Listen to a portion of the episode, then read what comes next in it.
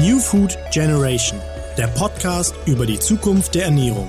Powered by Nestle.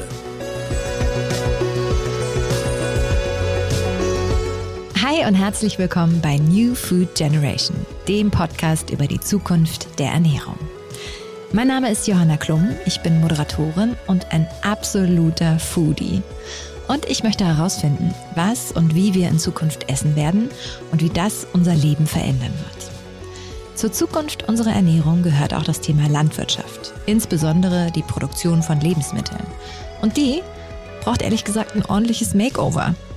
Wie wir die Landwirtschaft revolutionieren müssen, um auch den nachfolgenden Generationen eine lebenswerte Welt zu hinterlassen, das ist unser Schwerpunkt heute.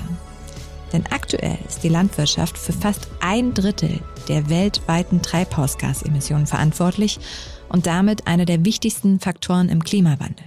Und das ist ehrlich gesagt nur eine Baustelle. Aber es gibt neue Wege und spannende Perspektiven und bei denen kennen sich meine beiden Gäste heute ganz besonders gut aus. Zum einen habe ich Ivo hinter Mikro vom Startup Climate Farmers und er wird uns erklären, wie das Klima durch die Revolution der Landwirtschaft gerettet werden kann. Und ich spreche mit Katja Seidenschnur, Sustainability Director bei Nestle, zu spannenden Entwicklungen in der Landwirtschaft. Mein erster Gast ist Ivo. Ivo ist Co-Founder von Climate Farmers, einem Startup, das dafür sorgen will, dass durch regenerative Landwirtschaft der Klimawandel eingedämmt wird. Wie Sie das genau machen wollen, äh, das erklärt er uns am besten selbst. Schön, dass du da bist, Ivo. Hi. Hi Johanna, super dabei zu sein. okay, also äh, vielleicht holst du uns mal ab und sagst noch mal ein bisschen genauer was dazu. Wie hängt Landwirtschaft mit Klimawandel zusammen? Also Landwirtschaft und Klima hängen sehr stark zusammen. Das ist sozusagen äh, uns allen bekannt bezüglich der Methanemissionen bei Kühen, aber wissen oft nicht, dass es in Wirklichkeit noch viel mehr als das ist unterschiedliche Rechnungen sagen, dass es irgendwo zwischen 20, 30, 33 Prozent der globalen Emissionen mit der Landwirtschaft zu tun haben, aus der Landwirtschaft kommen. Mhm. Und das ist damit natürlich schon ein riesiger Anteil. Und wir haben mit der Landwirtschaft eine unheimlich interessante Situation. Du hast auf der einen Seite Emissionen, die aus der Landwirtschaft kommen. Auf der anderen Seite ist die Landwirtschaft eine der Industrien weltweit, die äh, am meisten beeinflusst sind von Klima, weil sozusagen Wetter einfach einen direkten Einfluss hat. Und das Dritte ist, wir haben in der Landwirtschaft als eine der ganz, ganz wenigen Industrien die Möglichkeit, dass wir ähm, durch die Aktivität selbst, also dadurch, dass wir Landwirtschaft machen, dass wir Dinge anbauen, mhm. ähm, Kohlenstoff speichern können. Das heißt sozusagen theoretisch Kohlenstoff negativ werden können was, äh, wo die Landwirtschaft wirklich einzigartig ist. Und wie kommt da euer ähm, Startup, wie kommt da regenerative Landwirtschaft genau ins Spiel? Da geht es letztendlich um einen landwirtschaftlichen Ansatz, der natürliche Prozesse stark mit einbindet. Wir haben uns in den letzten ähm, 70 Jahren, also sozusagen nach dem Zweiten Weltkrieg, haben wir einen ganz, ganz starken Fokus darauf gelegt, ähm, unsere Bevölkerung zu ernähren, was ja ein sehr legitimer ähm, Fokus ist. Mhm. Und das ist sozusagen das, worauf wir unsere Landwirtschaft weltweit ähm, optimiert haben. Das ja. ist, wo wir sichergestellt haben, dass wir maximal viel Essen einfach produzieren und äh, stellen jetzt mehr und mehr fest, dass, ähm, dass die Landwirtschaft aber eigentlich noch ganz viele andere Rollen hat. Mhm. Und ähm, in Wirklichkeit haben wir, wir sehen das sozusagen mit den Bienen, wir sehen das mit Insekten. Die Landwirtschaft erhält einfach natürliche Ökosysteme oder tut es eben auch nicht, je nachdem. Mhm. Und die regenerative Landwirtschaft ist ein Versuch, ist ein Ansatz, ähm, wie wir gleichzeitig Ökosysteme regenerieren können, wie wir gleichzeitig Bodengesundheit fördern können, wie wir ähm, Wasser ähm, sozusagen sauber halten können, wie wir Insekten Lebensräume schaffen können und Lebensmittel produzieren können. Und das Schöne dabei ist, dass sozusagen ein gesunder Boden ein Boden ist, der sehr viel Kohlenstoff hält. Das ist letztendlich dass der, der, der, die Art von Erde, die wir sozusagen im Supermarkt kaufen, zum, um unsere Pflanzen zu Hause ähm, zu pflanzen, das ist diese dunkle, humusreiche Erde. Und man kann sozusagen ver, vereinfacht sagen, je dunkler die Erde, desto mehr Kohlenstoff ist drin. Und mhm. das wollen wir erreichen. Weil? Die, sozusagen diese vielleicht 30 Zentimeter, die, die, die in der Erde wirklich sozusagen den, den, die lebendige Schicht darstellen. Also mhm. sozusagen das, was nicht nur Mineralien, was sozusagen nicht nur, nicht nur Sand ähm, und Steine sind. ähm, sondern wirklich sozusagen die, die lebendige Schicht der Boden ist. Diese Schicht, 30 Zentimeter über die ganze Weltoberfläche verteilt, die hält mehr Kohlenstoff aktuell als die Atmosphäre und alle Biomasse gemeinsam. Das heißt Bäume, Pflanzen, Tiere, Menschen, alles gemeinsam und alles, was wir aktuell in der Atmosphäre haben.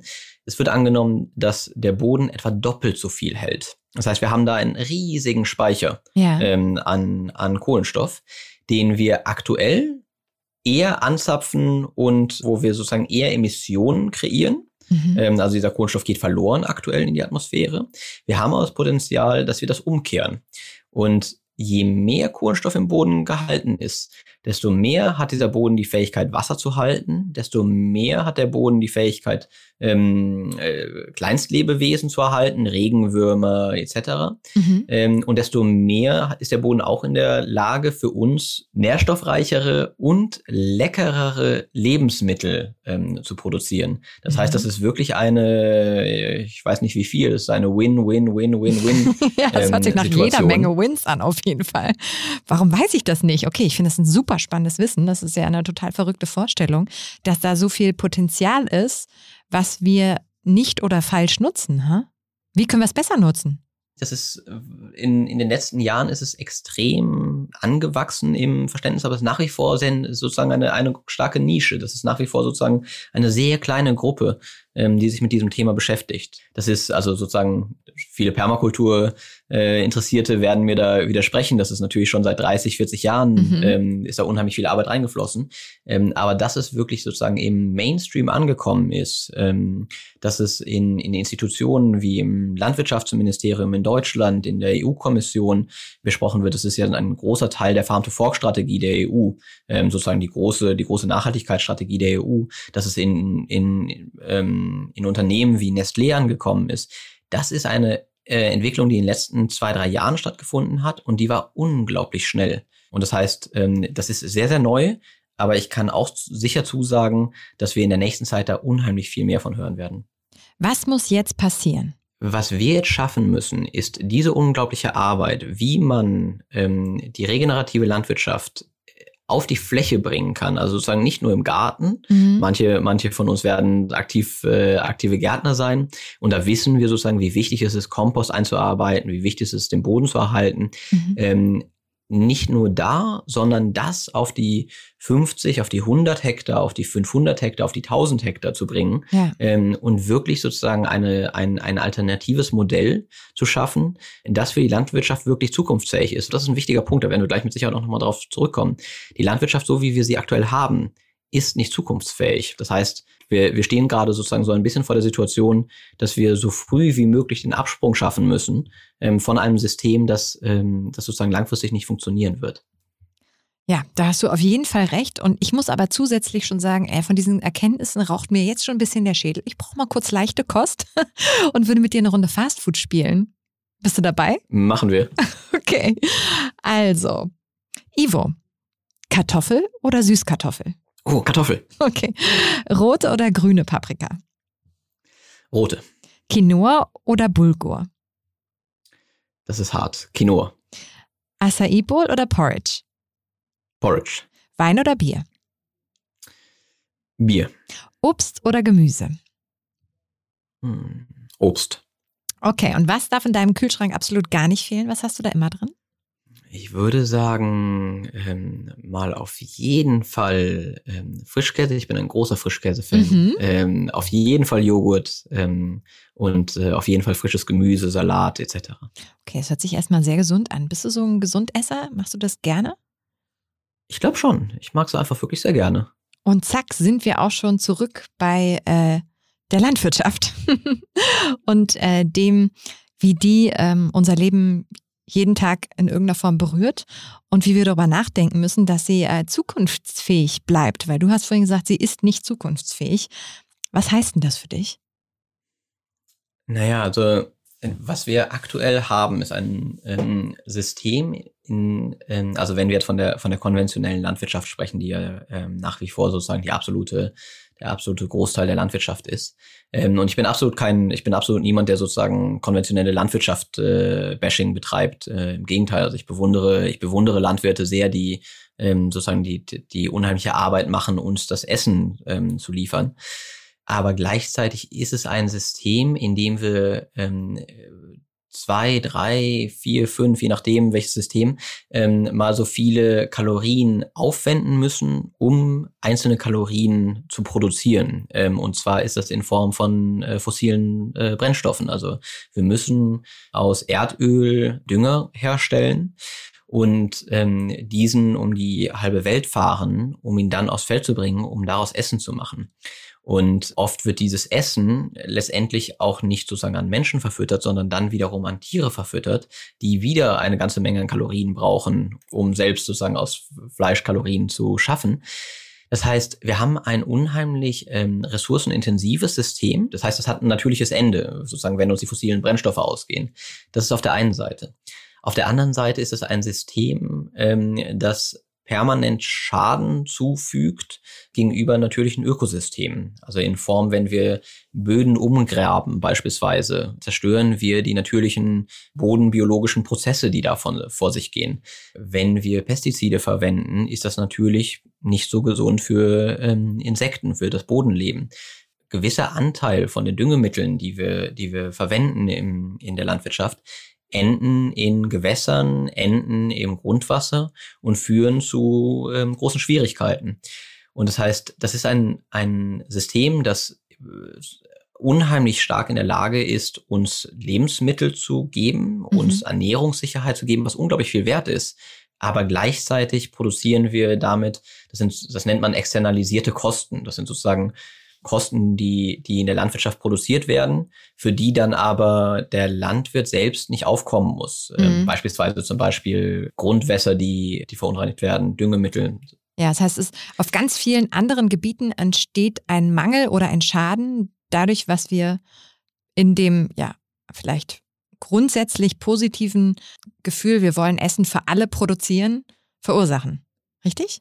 Das ist, das ist genau das. Und das ist, äh, wie gesagt, ne, das ist sozusagen, also die, es ist unheimlich wichtig zu sagen, dass die Landwirte da sozusagen ähm, nicht die nicht die Sündenböcke sind, sondern Landwirte sind über die letzten 70 Jahre effektiv sozusagen gedrückt worden, gezogen worden, eingeschränkt worden, um genau diese Rolle zu spielen. Mhm. Das ist das, was wir als Gesellschaft von Landwirten erwarten, dass sie für uns Lebensmittel produzieren, dass sie sie billig produzieren, dass sie uns einfach zugänglich machen. Ja, es darf aber bitte nichts kosten und keinerlei Auswirkungen auf die Umwelt haben.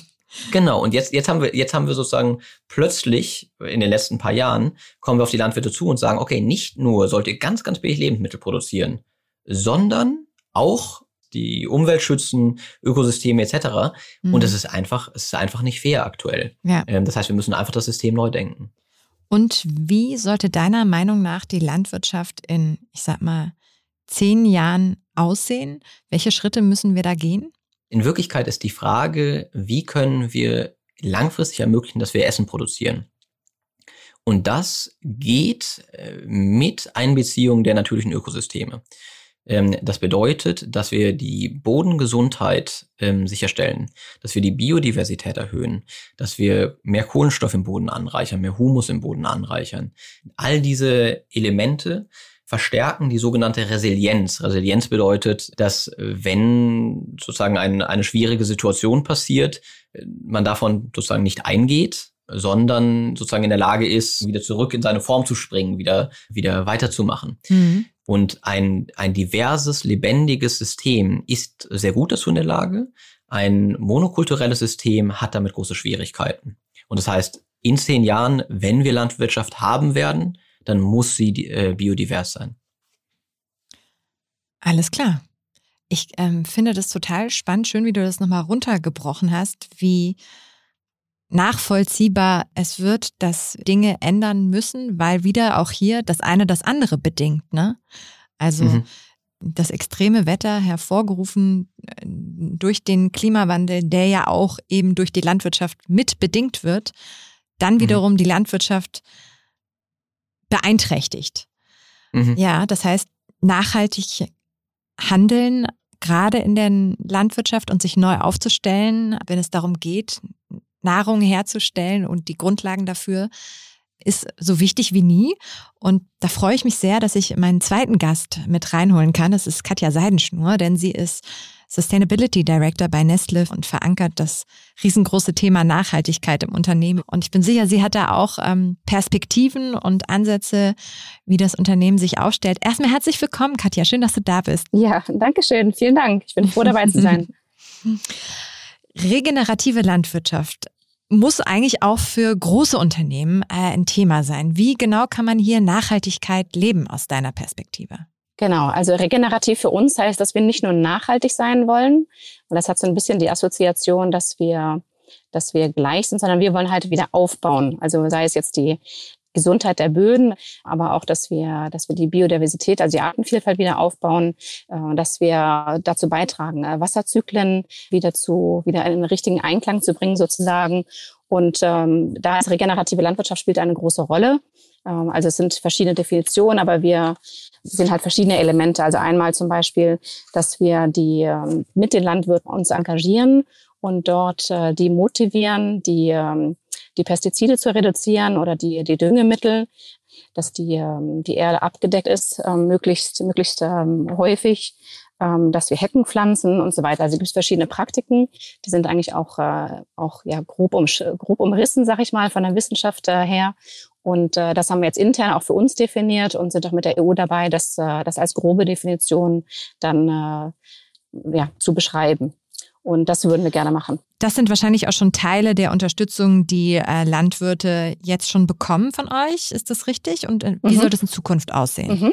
Also momentan, dieses Thema regenerative Landwirtschaft ist relativ neu bei uns. Und auch, dass wir uns noch stärker mit Landwirten engagieren wollen, kommt jetzt eigentlich durch die Zielsetzung von der Klimaroadmap, dass das jetzt ganz stark in den Fokus äh, bei uns rückt.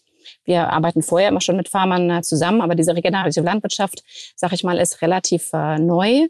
Ähm, da sind wir also erst noch äh, am Anfang. Also wir haben einige Projekte, auch schon seit äh, 2008 haben wir ein Projekt in Frankreich zum Beispiel, wo wir, wo wir angefangen haben, mit den Landwirten zusammen ähm, zu sehen, was kann man für Praktiken ändern, wie können wir die trainieren. Ähm, dann das Zweite ist, äh, dass man halt die Ergebnisse misst, um zu sehen, was das für einen Einfluss hat auf diverse Faktoren. Und von der Finanzierung her ist es ganz wichtig für die Landwirte dort eine Unterstützung bekommen, um das Risiko von diesem Übergang zu minimieren. Denn das ist nicht so einfach für den, äh, für, für den Landwirt. Also äh, da geben wir halt Aufschläge und Prämien. Äh, das ist für das Getreide, für Frühstückscerealien zum Beispiel oder für Tiernahrung. Also ich merke schon, ihr arbeitet daran, das Thema Nachhaltigkeit immer mehr mit wirklich zu leben und neue Perspektiven dazu erarbeiten. Man muss ja auch ehrlich sein, wenn wir über Nachhaltigkeit und Nestle sprechen, dann kommt man auch nicht wirklich drum rum, mal über Wasser zu sprechen. Ähm, hol uns doch noch mal so ein bisschen ab. Was ist eure Perspektive? Was habt ihr auch gelernt vielleicht aus der Vergangenheit und wie geht ihr das ganz praktisch an?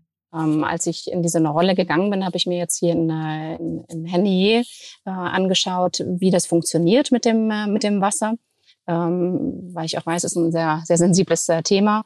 Ähm, und ich war da ganz ehrlich erstaunt, wie viel eigentlich ähm, damit zusammenhängt mit dieser Wasserquelle. Also es geht jetzt nicht nur um diese Wasserquelle an sich, sondern es gibt halt einen Einzugsbereich, der sehr, sehr wichtig ist äh, für, für Nestle oder für, für jedermann in dem, in dem Bereich, dass dieser Einzugsbereich ähm, geschützt wird. Und äh, das heißt, dass man, äh, dass man dort auch wiederum mit den Landwirten zusammenarbeitet. Äh, zum Beispiel kann man äh, ja einmal wassersparende Bewässerungsmethoden äh, unterstützen. Das machen wir auch in anderen Ländern schon. Dann äh, wurden da halt äh, Bäume gepflanzt, um auch ähm, damit es einmal das Regen nicht abfließt, sondern im Boden versickert und im Grundwasser zufließt ähm, und äh, zum Beispiel auch äh, ja das Grundwasser äh, von äh, Verunreinigung schützt, zum Beispiel durch die Landwirtschaft. Also dort in dem Fall gibt es so einen Bereich, Kernbereich 120 Hektar und einen weiteren Bereich 2400 Hektar um diese Wasserquelle herum. Und äh, das wird eigentlich immer betrachtet, dass man, äh, dass man schaut, wie ist da dieses, diese Wasserbalance sozusagen? Also was wird, äh, was wird entnommen und was kann man an Maßnahmen ergreifen, um diesen Wasserzyklus zu, beizubehalten? Ähm, und das ist eigentlich so diese, diese Idee. Also da wird ähm, wahnsinnig viel gemacht, also nicht nur in Henne, sondern auch in, eigentlich in allen, in allen Bereichen, wo wir, wo wir Wasser, Wasser entnehmen. Was ganz klar ist, ist, dass Wasser halt wirklich ein, ein öffentliches Gut ist und sehr, sehr wichtig ist.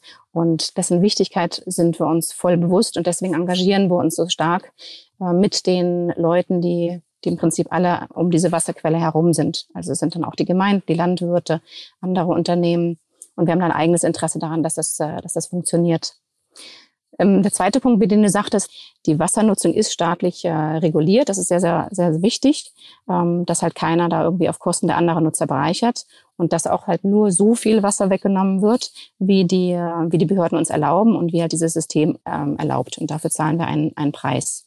Und ja, wie gesagt, für uns ist es ganz wichtig, diese ähm, Wasserquellen äh, zu schützen. Und ähm, deswegen haben wir halt diesen holistischen Ansatz, um wirklich holistisch zu sehen, dass dieser Wasserkreislauf weiter funktioniert und dass halt letztendlich ähm, immer genug Wasser nachfließt. Äh, das ist sehr langfristig, weil, äh, weil diese, dieses Wasser fließt halt durch den Boden, das Regenwasser, wenn es jetzt in, in die Erde geht. Das dauert manchmal, ich glaube in Herney sind es irgendwie zehn Jahre, dass das Wasser dann zur Quelle geht. Also das ist äh, eine langfristige Investition um, um das zu gewährleisten, dass die Qualität und die Quantität des Wassers dort ist. Und wie gesagt, ist ganz wichtig, halt wieder mit Landwirten zusammenzuarbeiten. Ähm, wenn man sich grundsätzlich die Frischwasser, den Frischwasserkonsum anschaut, kommt, glaube ich, 70 Prozent von der Landwirtschaft. Das, was wir ja, dem Konsumenten zur Verfügung stellen, ist eigentlich nur ein kleiner Bruchteil davon. Und dort werden wir uns auch jetzt stärker engagieren, dass wir zum Beispiel mit Landwirten ähm, sehen, ob man halt äh, Irrigations-, ähm, ähm, also wassersparende Maßnahmen machen kann, ähm, weil in vielen Ländern wird sehr, sehr viel Wasser auf die Felder gegeben und das Wasser wird dann abgespült und geht dann weg. Das äh, fließt halt nicht mehr in diesen, in diesen Wasserspeicher dort ein. Das ist auch noch ein, ein anderer Punkt, wo wiederum diese ganzen Landwirtschaftsprojekte, zum Beispiel auch von der regenerativen Landwirtschaft, dann verknüpft werden könnten mit diesen äh, Irrigationssystemen und neuen Maßnahmen, um auch die Qualität und die Quantität des Wassers äh, zu schützen. Ivo, was kann denn aus deiner Perspektive, was können große Unternehmen tun, um aktiv zu helfen? Ähm, das ist letztendlich sozusagen, da, da haben wir ein sehr gemeinsames Ziel. Das ist genau das, was wir mit äh, Climate Farmers erreichen wollen. Wie können wir in sehr kurzer Zeit eine sehr große Breite ähm, in der Landwirtschaft erreichen ähm, und das wirklich zu einfach zum Mainstream machen.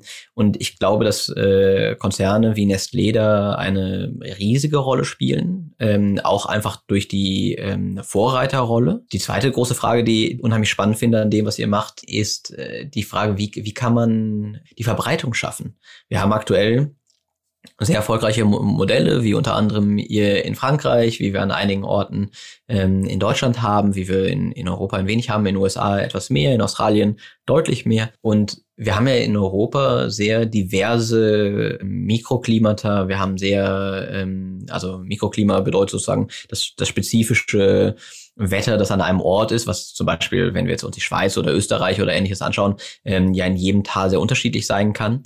Ähm, und haben dadurch natürlich völlig unterschiedliche Situationen. was ich super spannend finde, ist die Frage, wie kann man Landwirten wirklich praktisches Wissen an die Hand geben in all diesen unterschiedlichen Klimazonen, in all diesen unterschiedlichen Wettersituationen, in all diesen unterschiedlichen Bodentypen, in all diesen unterschiedlichen ähm, Anbaumethoden. Und das finde ich eine Frage, die ich, die, wo mich auch unheimlich interessieren würde, ob ihr da schon Ansätze habt, wie man, wie man das so stark in die Breite bringen kann. Mhm. Ja, super, super Frage. Vielen, vielen Dank äh, dafür.